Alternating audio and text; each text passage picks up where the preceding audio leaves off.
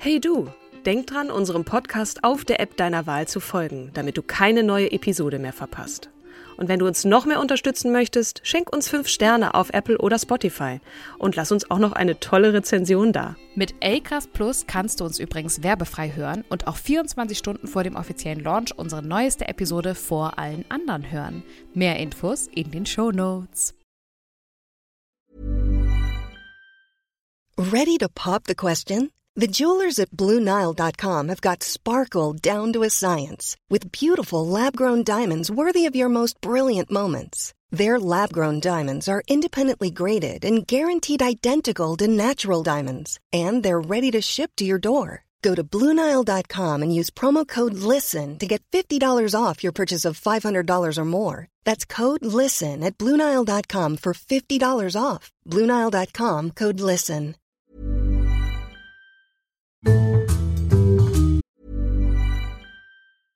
Even when we're on a budget, we still deserve nice things. Quince is a place to scoop up stunning high end goods for 50 to 80% less than similar brands. They have buttery soft cashmere sweaters starting at $50, luxurious Italian leather bags, and so much more. Plus, Quince only works with factories that use safe, ethical, and responsible manufacturing. Get the high-end goods you'll love without the high price tag with Quince. Go to quince.com slash style for free shipping and 365-day returns.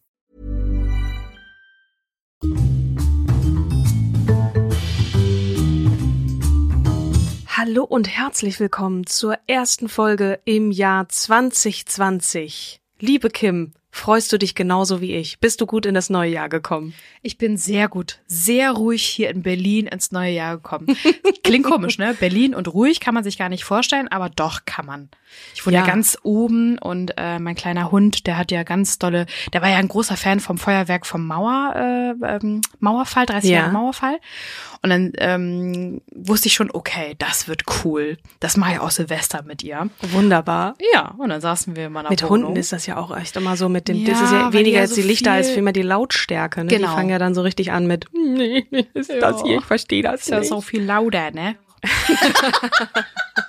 Man muss dazu sagen, dass wir diese Folge aufzeichnen, deswegen wissen wir natürlich nicht, wie wir reingekommen sind. Nichtsdestotrotz möchten wir euch ein frohes neues Jahr äh, wünschen und hoffen, dass ihr auf jeden Fall gut gerutscht seid. Ähm, ich hoffe auf jeden Fall, dass ich gut rutschen werde. Ähm, insofern, ich ähm, wollte noch kurz, bevor wir jetzt gleich zu einer wirklich fantastischen und auch beeindruckenden Frau kommen, den obligatorischen Hinweis loswerden. Ich habe mich wirklich bemüht, äh, da das Beste an Faktenlage darzulegen.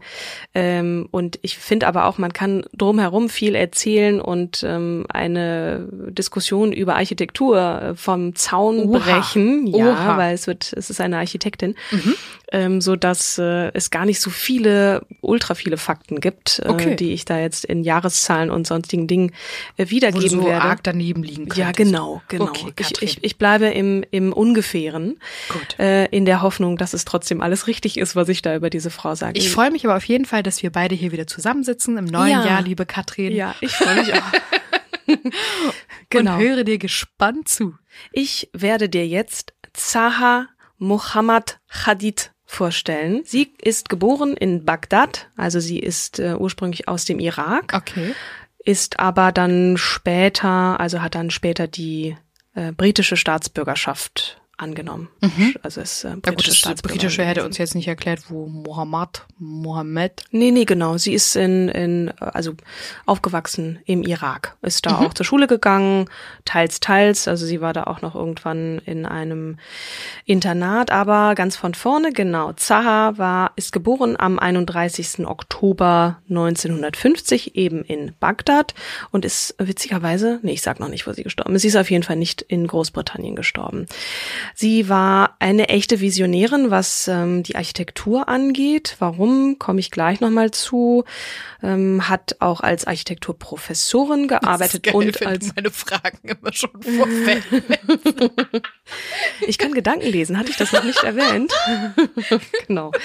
Und sie hat auch lustigerweise als, ähm, was heißt lustigerweise, sie hat auch als Designerin gearbeitet, hat Möbel entworfen und aber auch ein Bühnenbild von den Pet Shop Boys. Also sie war da irgendwie sehr umtriebig. Okay. Ähm, genau, man nannte sie äh, The Queen of the Curve, äh, weil sie ein, ein sehr wie der Name schon sagt, kurvenreichen Stil hatte. Also sie hat nicht so, sie, sie stand äh, auf dem Kriegsfuß mit dem rechten Winkel, wie ich so gelesen habe. Also verstehen, ist ja alles voll mit rechten Winkeln. Genau, also alles, was so sehr durch. klar und Bauhaus und ne, so die Prinzipien von Hauptsache nicht so, ne, mhm. ähm, nicht so Schwung und Schnörkel, das war ihr eher ein Anliegen, da so, so ein bisschen mal reinzugrätschen und zu sagen, so, aber ich möchte das jetzt organisch schaffen, so ganz mhm. neue Formen und so. Und ähm, das war so, ähm, ja, ihr Stil, den ich gleich noch ein bisschen ausführlicher darlegen werde. Nochmal kurz zu ihren Eltern. Sie ja. ist, ähm,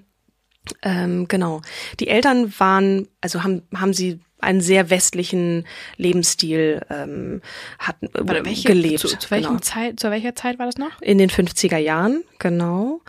Ähm, die Familie stammte aus Mosul und hat irgendwie gehandelt, äh, war da so mit Industriellen unterwegs, haben investiert in Immobilien und so und da war immer sehr viel Reichtum. Ähm, der Vater hat äh, 28 bis 31 in der London School of Economics äh, studiert. Also das ist auf jeden Fall ein, ein Bildungshaushalt mhm. gewesen. Mhm. Ne?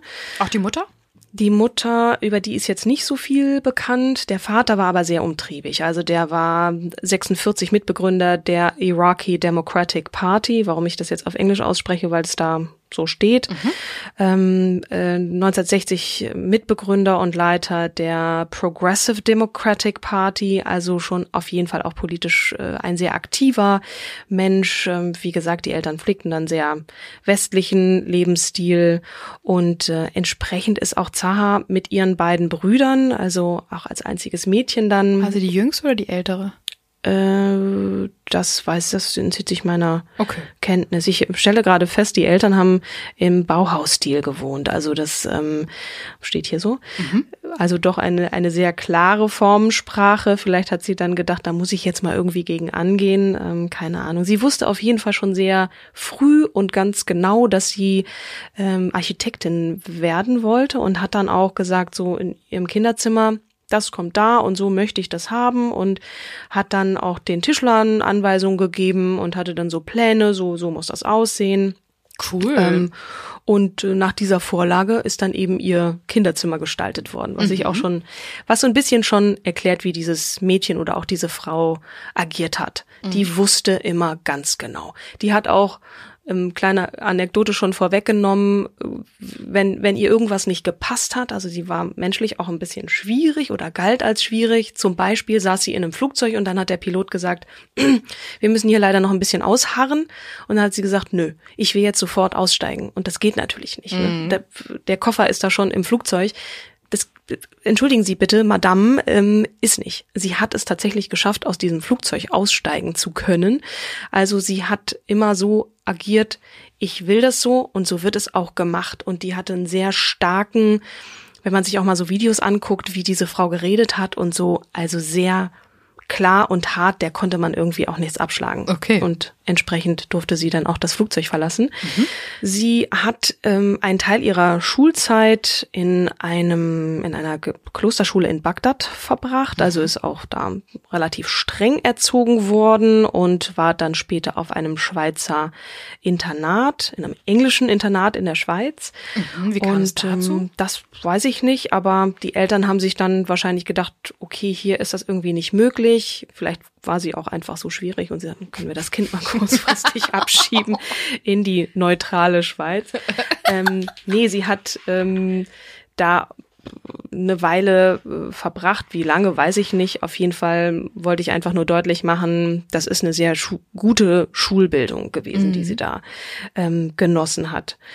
Ähm, ja, um es schon mal vorwegzunehmen, das ist eine der bedeutendsten Architektinnen dieser Zeit, Architekten. Also, mhm. ne, das so unter vielen großen Namen, die man so, äh, ob das jetzt Gropius oder mir fällt jetzt gerade Rem Koolhaas, äh, die die großen Architekten dieser Zeit, auch Frank Gehry, der so ein bisschen dann in, in die gleiche Kerbe äh, schlägt. Das das sind 100 so Wasser. Ja, 100 Wasser genau. nee, der, den, der ist mir sofort eingefallen, als der meinst, so ja, ganz Kurven ist. und äh, so komplett anders, weil der hat sich ja auch an das Eckige gestört, an dem Eckigen gestört. Der war halt sehr, sehr verspielt und so, so fast so ein bisschen märchenhaft. Ne? Das war Mhm. Ja, aber auch jetzt mit nicht so. Naturintegration, Ja. Bäume auf Dächern, in Häusern Ja. und ganz viele, wie, wie heißen diese kleinen, nicht Marmorplatten, wie heißen die? Äh, egal. Ich weiß nicht, was Ist ja auch meinst. jetzt nicht 100 Fliesen? Nee, die äh, Mosaik. Mosaik, Steine. ja, kann sein. Genau. In, in, ich war, Uelzen. ich war Der mal. Bahnhof Uelzen. Ah ja, echt?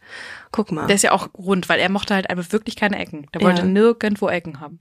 So ein bisschen Ecken und Kanten mochte, mochte die Frau Hadid schon, aber sie wollte das eben kombinieren. Also ihr ging es da so ein bisschen darum, das eine mit dem anderen zu verbinden und aber ungewöhnliche Formen zu finden, um ähm, ja ein, einen, einen, ein neues Wohngefühl, ein neues ja, Raumgefühl zu schaffen, aber auch, ne, was die Außenansicht anging, mal was komplett anderes zu machen. Und ich finde auch bei diesem also Architektur an sich ist halt so ein toller Beruf, weil du einerseits ja wirklich diese Zahlen, Daten, Fakten hast. Du musst ja gucken, dass die Konstruktion so gebaut ist, dass es, dass das Ding nicht zusammenfällt. Ne? Die Form ist das eine, aber es muss ja dann auch irgendwie Im halten. Idealfall liegst du auch im Budget.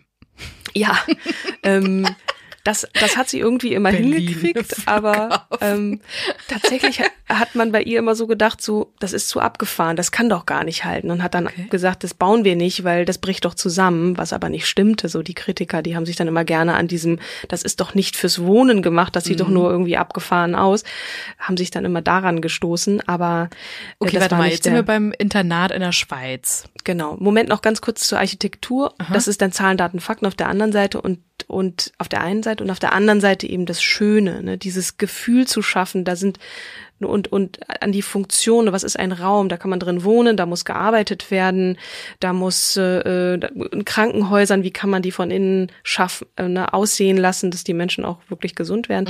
Also das sind so alles Aspekte, die eben in der Architektur zusammenkommen und Sie hat angefangen mit, ne, jetzt kommen wir, sie ist längst dem Internat entwachsen. 71 äh, hat sie eben Mathematik in Beirut studiert und 72 bis 77 Architektur an der Architectural Association School in London. Und da ging dann nun also der Weg in ihre neue Wahlheimat und das sollte auch eben ihre Heimat bleiben.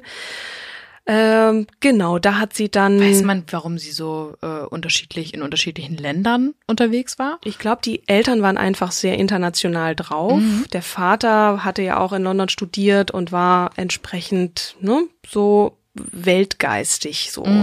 Und ähm, ich weiß nicht, wie das damals im Irak aussah. Es war, war jetzt auch nicht, also dadurch, dass sie an einer katholischen Schule war, gehe ich mal nicht davon aus, dass sie islamisch ähm, aufgewachsen ist. Ähm, War nicht in den 70er Jahren, ging das nicht los mit dem Krieg? Oh, ich bin echt schlecht, was das angeht.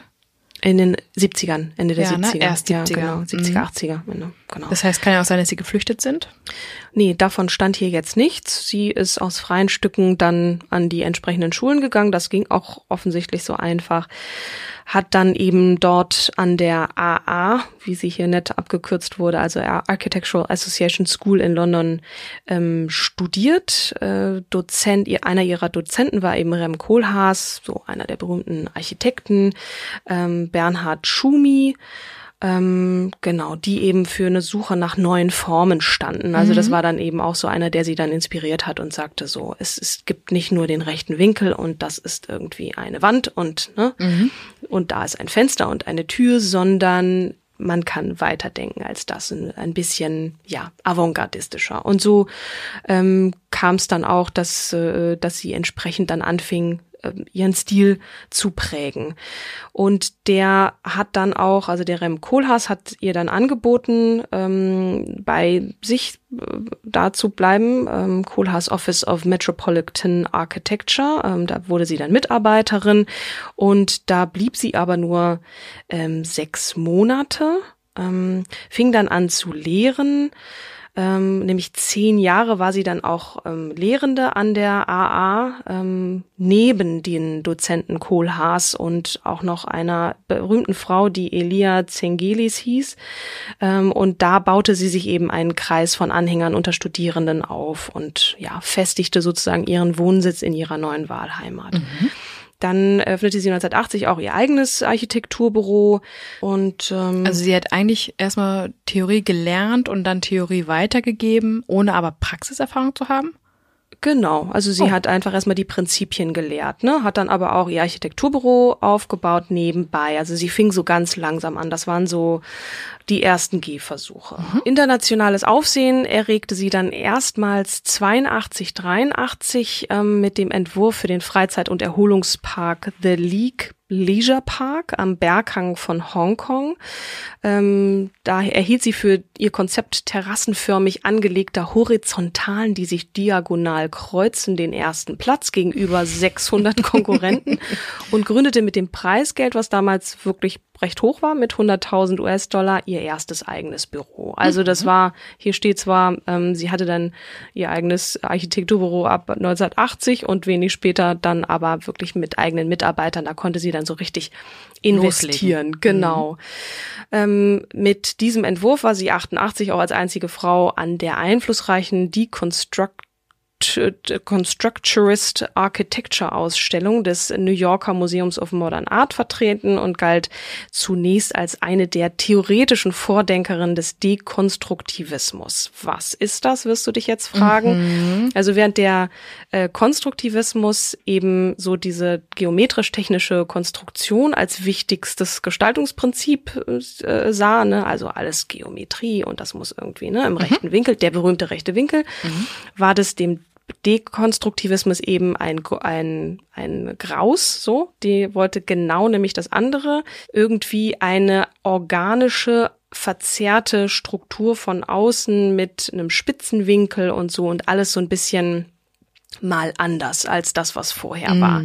Eben fließend, ähm, rund, parabolisch, als wäre es so in, in Bewegung, ne? Also die Kurve, als würde man direkt irgendwie, ihr seht jetzt nicht, wie Kim sich amüsiert über meinen, über meine Gestik und Mimik hier. Äh, Ich wollte gerade sagen, ihr seht leider nicht, wie Katrin hier gestikuliert. ich gelte auch als große Gestikuliererin, aber das, das lädt natürlich ein, dann eben entsprechende Handbewegungen zu machen, zumal wenn man sich dann auch diese, diese, ähm, das Phäno in, in, wer schon mal mit der Bahn durch Wolfsburg durchgefahren ist oder auch in Wolfsburg geblieben ist, was ja auch einige Menschen manchmal tun, nämlich am Bahnhof in Wolfsburg auszusteigen, der hat vielleicht eine Vorstellung davon, weiß nicht, das Phäno ist dieses ähm, Automobilmuseum von von VW, Volkswagen. Also eine sehr runde, in Bewegung sich befindende Konstruktion eines Baus, also Eines Bahnhofs? Eines nie, es ist ein, ein Museum. Aha. Genau. Und das hat sie entworfen, genau. Oh. Sie hat in Deutschland ohnehin relativ viel äh, entworfen. Wie kam es dazu?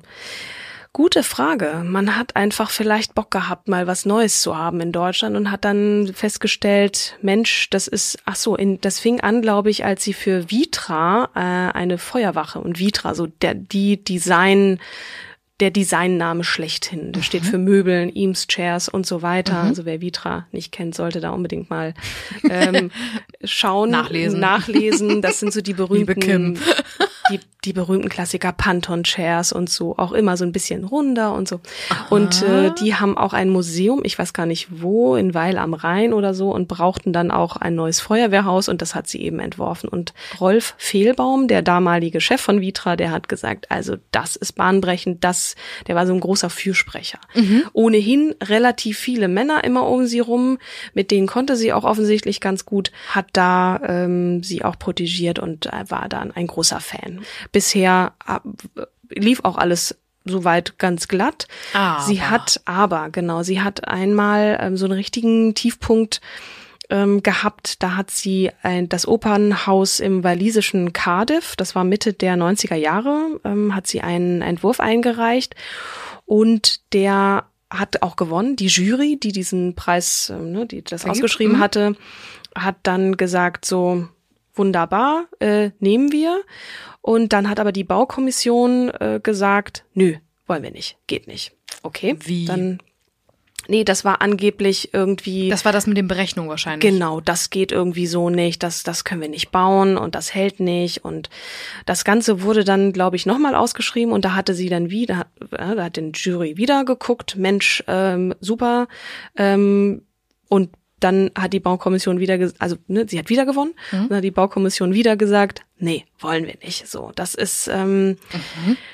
also weiß man jetzt auch nicht, warum dann letzten Endes jetzt noch dagegen gesprochen hat. Es fühlte sich so ein bisschen an, als ich darüber gelesen habe, äh, dass das war irgendwie gegen sie als Frau gerichtet mhm. oder wir wollen nicht, dass das eine irakischstämmige Frau ist oder keine Ahnung. Ich habe darüber jetzt nichts gefunden, das sind alle Spekulationen. Mhm. Sie selbst hat dann von sich gesagt, das war eine ihrer größten Niederlagen überhaupt. Und das musste sie erstmal eine Weile verkraften, dass sie das nicht bauen durfte. Ja. Der Durchbruch war dann 93, wie eben erwähnt, der äh, Bau der der Feuer, des Feuerwehrhauses ähm, des Vitra-Werkes im, im Weil am Rhein.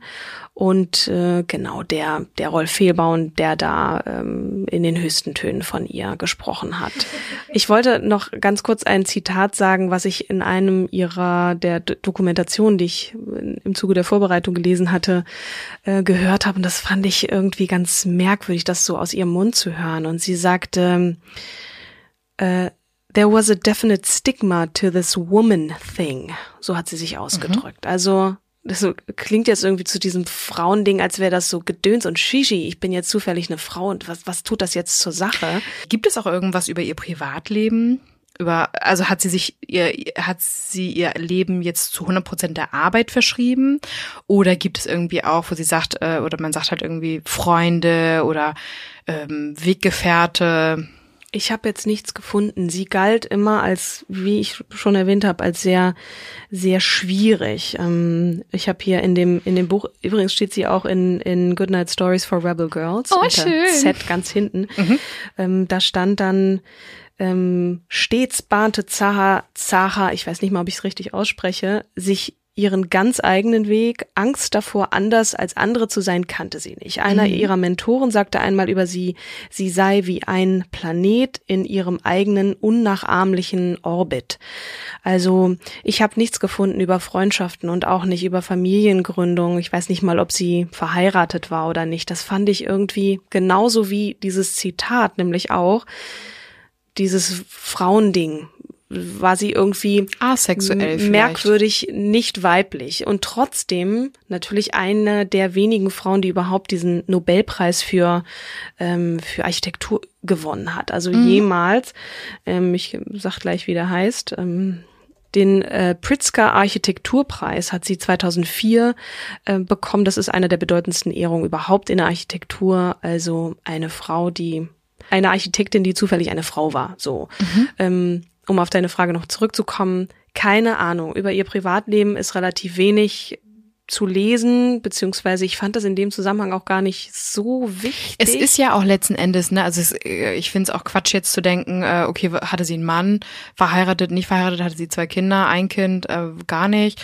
sondern es ist ja einfach nur interessant, wie entscheidet sich jemand, ne, und mhm. warum eigentlich, kann man jetzt nicht so richtig ableiten, aber vielleicht war es auch, vielleicht hat sie ihre Leidenschaft äh, von, von Kindheit an schon gehabt und immer ähm, genossen. Ja, also wir haben halt ja schöner, einige, ne? Mhm. wir haben ja einige gehabt schon, wo klar war in der Kindheit, ich werde das. Und mhm. einige, die sind da so reingestolpert. So eine Astrid Lindgren ist, das hat sich so ergeben, ne? Ja.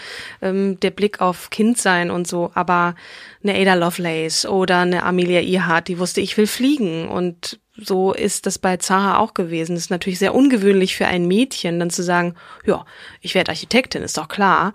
Auch wenn das ein, ein Beruf ist, der nach wie vor sehr prestigehaft ist, mhm. schlecht bezahlt. Ne, wenn man mal so hört, was, was Architekten als Einstiegsgehalt bekommen, dann denkt man, da muss er Geld mitbringen, um ja. überhaupt ein Leben zu finanzieren. Und da aber wirklich auch in einer sehr männlich dominierten Welt dann seinen Weg oder sie sich ihren Weg zu bahnen, ist schon sehr bemerkenswert und passt auch zu dem, was dann über sie als Mensch so erzählt wird. Mhm. Ne? Das wird mhm. jetzt so gemacht, so ähnlich wie auch, hat mich ein bisschen erinnert an, an Steve Jobs, so. Mhm. Genial, visionär, zack, wird jetzt gemacht, halt die Klappe so My Way or Highway so. Ja. So wirkte sie halt auch in den Interviews, die ich ge gehört habe mit ihr, war, war sie sehr ruhig, hat sie sehr ruhig gesprochen, aber jedes Wort saß. Ne? Mhm. Unterbrich mich nicht, so. Und das war, ist schon, schon eine bemerkenswerte Frau, genau. Ja. Ja, es gibt noch viel zu sagen. Wer sich die Liste der Auszeichnungen mal anschauen möchte, ich, man scrollt und scrollt und äh, das nimmt kein Ende. Genauso auch wie die Werke, an denen sie mitgearbeitet hat. Also das ist, das steht überall. Viel in in China be, äh, bemerkenswerterweise, aber auch einige in Deutschland. Und wie gesagt, sie hat also nicht nur Häuser entwickelt, sondern eben auch das Bühnenbild von Pet Shop Boys oder mal eine Weinflasche oder ein Stuhl oder so, worauf sie Bock hatte. Cool. Und wenn man sich die Bilder so anschaut von den von den Gebäuden, die sie ähm, äh, gestaltet hat, das das ist alles sehr sehr rund ungewöhnlich verzerrt und ja, das Phäno in Wolfsburg finde ich auch irgendwie ganz toll. Es sieht ein bisschen aus wie ein, wie ein Raumschiff so. Also alles so ein bisschen mhm. sehr futuristisch. Mhm. Inwieweit das heute noch en vogue ist, weil ich das Gefühl habe, ist wieder doch total klar. so klar und ne, mal so, bisschen, mal so. bisschen weniger ist mehr, äh, weiß ich jetzt nicht. Aber nun lebt sie ja auch nicht mehr. Sie starb an einem Herzinfarkt in Florida. Hm. Da war sie wohl dann zu Besuch.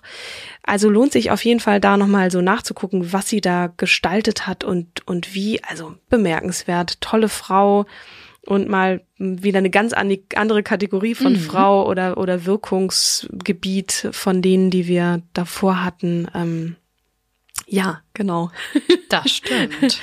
Cool. Weißt du schon, Kim, wen du mir als nächstes vorstellen möchtest? Wer du, ist die ob Frau? Ob du glaubst oder nicht? Äh, ob du es glaubst oder nicht? Ich wusste, dass die Frage jetzt kommt. Ja. Und habe ganz schnell einmal ähm, nachgeschaut. Lore Maria Peschel. Was hat die gemacht? Eine Juristin. Die Aha. hat sich äh, gerade hier auch sehr für die Frauen stark gemacht ja. in Deutschland. Äh, ich glaube, die lebt sogar noch. Äh, und die wurde Frau, uns, die sich für Frauen stark die wurde, Geil. Die wurde uns von äh, unserer Katharina eingereicht und von Barisch Önnisch. Deswegen müssen wir die nehmen. Ihr wisst ich jetzt nicht, wer Katharina ist. Das ist auf jeden Fall eine Juristin, die bei uns äh, arbeitet. Dessen eine, Nachnamen wir nochmal nachreichen. Nein, die müssen wir jetzt nicht. Denn der, der Nachname tut nicht zur Sache. Schönen Gruß an Katharina, die hat uns aufmunternde Worte zu unserem Podcast geschickt. Insofern genau, finde ich gut, dass wir jetzt. Und witzigerweise parallel halt auch vom Barisch noch direkt, äh, der sie auch vorgeschlagen hatte. Auch ganz lieben Gruß. Und deswegen freuen wir uns. Wir freuen uns ja immer wieder, wenn wir Einreichungen kriegen. Ja. Deswegen hier auch nochmal die Aufforderung an euch. Ähm, wenn ihr tolle Frauen habt, starke Frauen, die als Vorbilder dienen oder ähm, die sichtbar auf jeden Fall gemacht werden sollten, schickt sie uns ein, entweder über Instagram, über Facebook und ähm, oder an Katharina und mich persönlich, ne? Ja, genau. Irgendein Katharina Katrin. das sage ich schon unsere Juristin. An Potato, Katrin und mich persönlich, bitte. Oh Gott, es gibt so viele. Die. Aber ich freue mich erstmal auf nächstes Mal und äh, danke fürs Zuhören da draußen und allen Beteiligtinnen und Beteiligten. Äh, macht es gut, kommt gesund weiter ins neue Jahr und äh, bis nächste Woche. Und grast schön die ganzen Neujahre, ja, Neujahresempfänge jetzt Genau. Ab, ne? Und nicht zu viele Vorsätze, ne? Wisst ihr ja. Kann man nur scheitern. also, in diesem Sinne. Cool. Bis dann. Bis zum nächsten Mal. Ciao. Tschüss.